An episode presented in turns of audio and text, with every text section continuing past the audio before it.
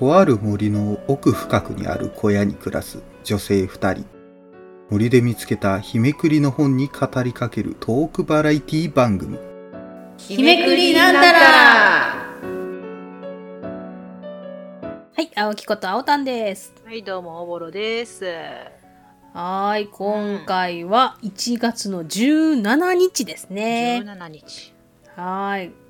その関係するテーマをピックアップしていきたいと思いますが、はいまあ、記念日だと、はい。まあ、防災とボランティアの日、ボランティア元年っていうのがあったり、おむすびの日あらまあ、友達や。とか、おむすびの日なのに減塩の日だったり、いや、もう、素で食えと。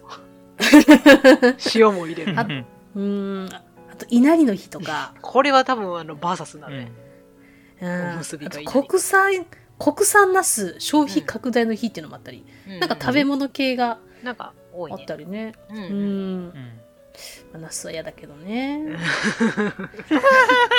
もう、それは好き嫌いの話だからね、もうしょうがないね。うん、まあ出来事とかで言うと、まあ、一番1月17日、阪神・淡路大震災でです。ね。これはやっぱこれが一避番、ううん、あるかなって思ったりするんですけども。まあ、そうね、食べ物系でいくかな。それとも、ボス、まあ、阪神・淡路大震災系の、うーん。そ。れとも私の推しのラブライブの小泉花代ちゃんの誕生日について語る？あそ、いいじゃん。語る？いや、ちょっとね、私だけがそんなに、でもそんなにあの長く喋れないからダメだ。はい。ということで、じゃあ、うん、結局？どうしようかな。ちょっと今日はためになる。うん。お話をしていきたいなと思うので、マジで？今回ははい防災とボランティアの日について、あまちょっと真面目にね、あ、社会派じゃん。たまには真面目に、たまには真面目にやっていこうと思います。はい、わかりました。はいじゃあ、ではそれでよろしくお願いします。はい。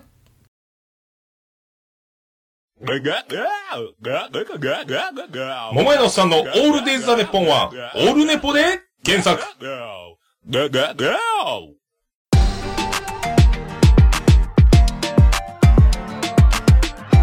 日めくりなんたら。はい。ということで、今回は防災とボランティアの日についてちょっと話していきたいなと思うわけなんですけれども、ええはい。うん、まあこの日が制定されたのは、まあ、1995年1月17日に発生しました阪神・淡路大震災ですね、こちらにちなんで制定された記念日とはあいうことで、うんまあ、この阪神・淡路大震災っていうのが、まあ、政府や行政の対応の遅れっていうのがこう批判された一方で、はいはい。まあ、学生さんをこう中心としたボランティア活動っていうのがすごい活発化してて、ううんん日本のこのボランティア元年とも言われたりする日なんですね。まあね、うん。こう、こういうことがあったから結構防災にみんながこう目覚め始めたというか、まあ全国的にっていうイメージもあるかな。そうだねね。なんかうん、な気がするよ。うん、まあそのね阪神・淡路大震災って私がね兵庫県にも住んでるわけですよ。ええはい、なのでまあうん身近ですしやっぱり自分が小学校1年生の時に起きたものなんで覚えてるあー覚えてるのねそれ。はおもうちゃんとあるね、記憶がね。うん。ああ、そうか。だからもう私にとって一あのほんまに1月17日って結構大事な日っていうか。やっぱ学生のね、小学校、中学校とかでもやっぱ1月17日っていうのはやっぱり大事にうんしてた日だったからね。そううね。うんん。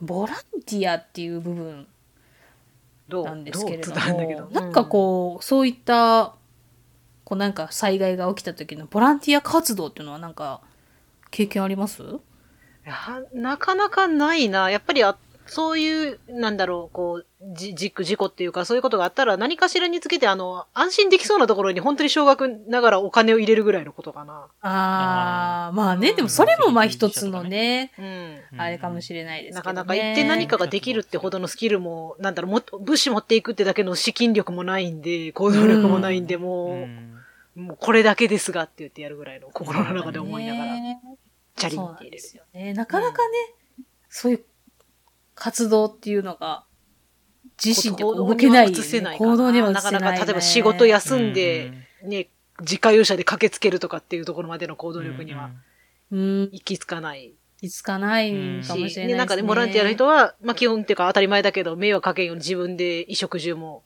こう、そうそうそう確自分の分を確保してから行きなさい。まあそれは当然だとは思うんだけど、そこまで要請かなっていう。できないかなよね。なかなかできないうんことだと思うんですよね。まあだから一番金かなって思って。確かにね、もうね。。変換できるから。うん、うん遠くからでもこう、うん。支援ができるっていうのはそういうところになってくるのかなと思うんですけどな。うんうん、もうこのボランティア元年って言われた阪神・淡路大震災は、あのボランティアとしては延べ約137万人ぐらいすごいねボ。ランティア。うんそそこら辺の、なんか町よりで多いよ。すごいよね。だからこれだけの方々が、そのまあ、阪神・淡路大震災って大体まあ神戸が一番被害が大大きかったと思うんですけど、まあそこは駆けつけてね、そうねう。ん、あの時は火災がね、やっぱり多かったんでね。うんでもこれだけの人がこう、ボランティアに来てくれて、うん。ね、復興もだいぶ、うんん早かったんじゃないかなとも思うんですけどね。うんまあ、記憶に新しいのってこと東日本大震災はい。とかでもだいたい150万人以上ボランティア参加されてたりするので、うんうん。ね、やっぱでもこれだけの自分たちがなかなか行けなくてもこれだけの人たちが、ね動いてくれてるっていうのは、うん。こう数字で見たらすごいなって、改めてねなんか、すげえなって思うね。まあ、でもね無理していかない方がいい部分もあったりもするので、まあ、そうそうです、そうそうそうそう。うんだから本当になんだのってあるしね。ボランティアに慣れてる人とかと一緒に最初は行ったりとかね、うん。どうしても行きたい人は、ううん。んそういう風にして自分の二次災害というかね。そこになってしまうとどうしても他の人に迷惑かかっちゃうのでね、うんまあ、でもできるところからこう何かしらボランティアってしていけていけたらいいなと思いますしね、うん今後もねもうどんな災害が起きるか分かんないですからね。そうで、そうなんだよ。そうですね。うん。うんもうね、なんかね、地震だけじゃないよね。ついまずは地震って結びつけがちだけど、雨とうんかそういう最近こう怖いじゃん。そう今日とかも寒かったりとかでさ、急に雪みたいなこととかもあったりとかだし。路面凍結ね。そう、路面凍結とかも含めて。台風もあったりね豪雨だったりとうんか、そうそうそうそう。ありますからね。ね河川氾濫とかで家を失う方もそうなんですよね。いますんでね。うん、でもこういう時にバッて動ける人っていうのは、まあ、ちょっと前回の話になっちゃうけどヒーローだなと思うよね。あ、確かにヒーローだね。もうマジで。ヒーローだよね。うんねそれはヒーローだうね。ん。うんまあね、ヒーローになれなくてももう人に迷惑かけんようにさ、備えはしていかないかんかなとは思う思うんすわ。自分自身がまずは。そうだね。助けてもらわずとも、まあ、ご飯が、ご飯を確保とか、飲み水を確保とか。うんうん。そうね、うん。ボランティアでこう助ける側のこともあったりするけど、やっぱ自分たちが被害に遭う、被災する可能性もあるわけじゃないですか。そうですね。わ我々割と西日本に住んでるから、もう南海トラフとかマジ怖い派、怖い人類なもんで、ね。いずれ必ず起きると言われてるそ地震のうんね、ね南海トラフが起きた時に明らかに被害に遭うだろうな、被う。災するだろうなっ。ていう場所に住んでますから、我々。そうそうそうそうそうそう。ね、そういう意味ではそうなんか防災？なんか備えてるものってある、えーえでもまあ、とりあえず、あの、あの、いわゆるローリングストック的にいろいろ、かあの、保存の効くものの食べ物と飲み物は、うん家にはある。あちゃんとへ非常用の食料は。うんそう。で、停電になった時に、こあこあの、割と部屋には、あの、ライトを構えたりとかぐらいはしてる懐。懐中電灯。なんかそうだよね本当はね、なんかベッド近くにあの、靴を置いとけとかって言うけど、なかなか実際問題難しいところがあったりは言いますね。するじゃない。なんか防災リュックと。か。かうん。避難グッズみたいなうん。うんものとかね。持ち出し袋とかもとか。まあ、こう、こう寝てる時になったらとりあえず玄関のドア開けるとかっていうような脳内シミュレーションとかはできるだけ、あれこれしたり、あれしないこれしたりっていうのは考えたりはしてる。うん、王ちゃんとかは本当にね、コーチだから、うん。本当にね、生きてないかもしれない。生きて、生き延び生きてないしあの、ぜひ生き延びてほしい。みちょっと浸水長くて、あの、都市消滅都市みたいになるかもしれないっていうのが、職場の人として。一番コーチとかは気をつけないといけないなと思ってね、沈むよ、浸水するよって言わ害とかれてるうん。うん。うん。あったら一発で沈んじゃうっていう。そうそうそう。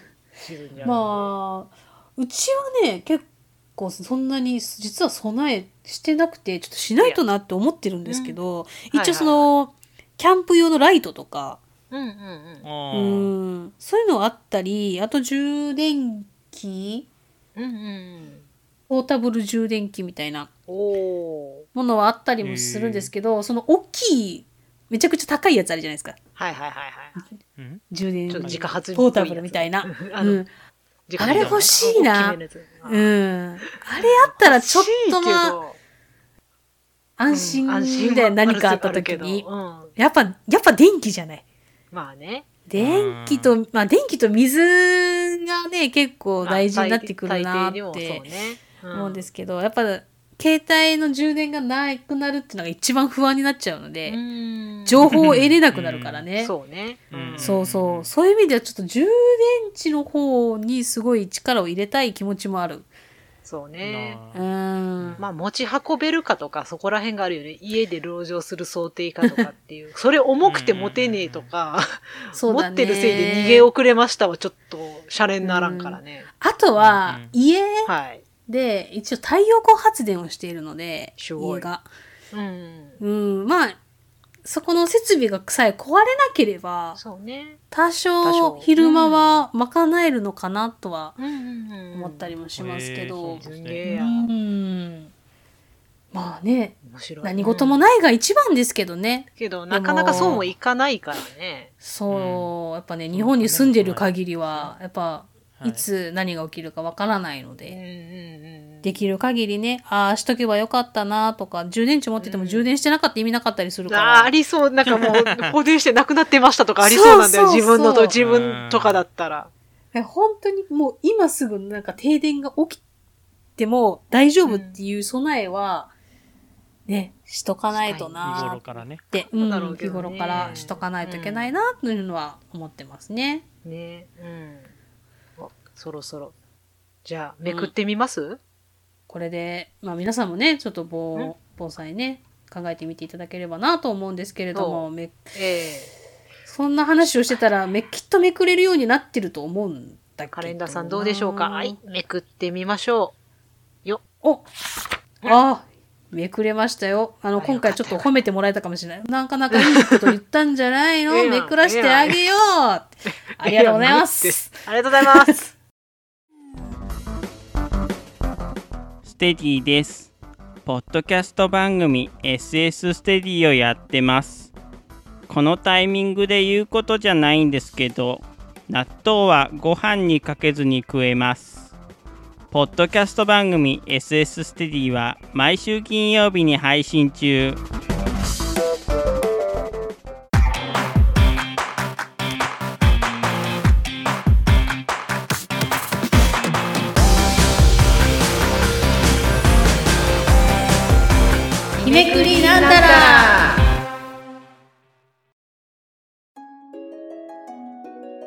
わけでお送りしてきました。日めくりなんたらお別れの時間です。はいよい。やー、真面目な話したよね。真面目でなんか落ち着いたお話、なんか、トーク番組だったね。なんか日曜朝のような感じでしたね。なんか、しっとりと。えー、こんな真面目な話もできるんだね、私たちね。そうだね。でき、できるんだね。あー、幅が広がったな。広がったな。もう、いけるわや。もう、何でもいけるわ、我々。わもう、自信ついちゃったな。ついちゃったな はい。というわけで、次回は1月18日の日にちについてお話ししていきたいと思います。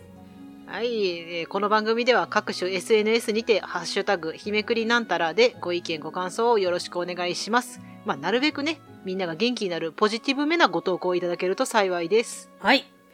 ということで、第17回の日めくりなんたら、ここまでお送りしましたのは、青木こと青担当。はい、私、おぼろでした。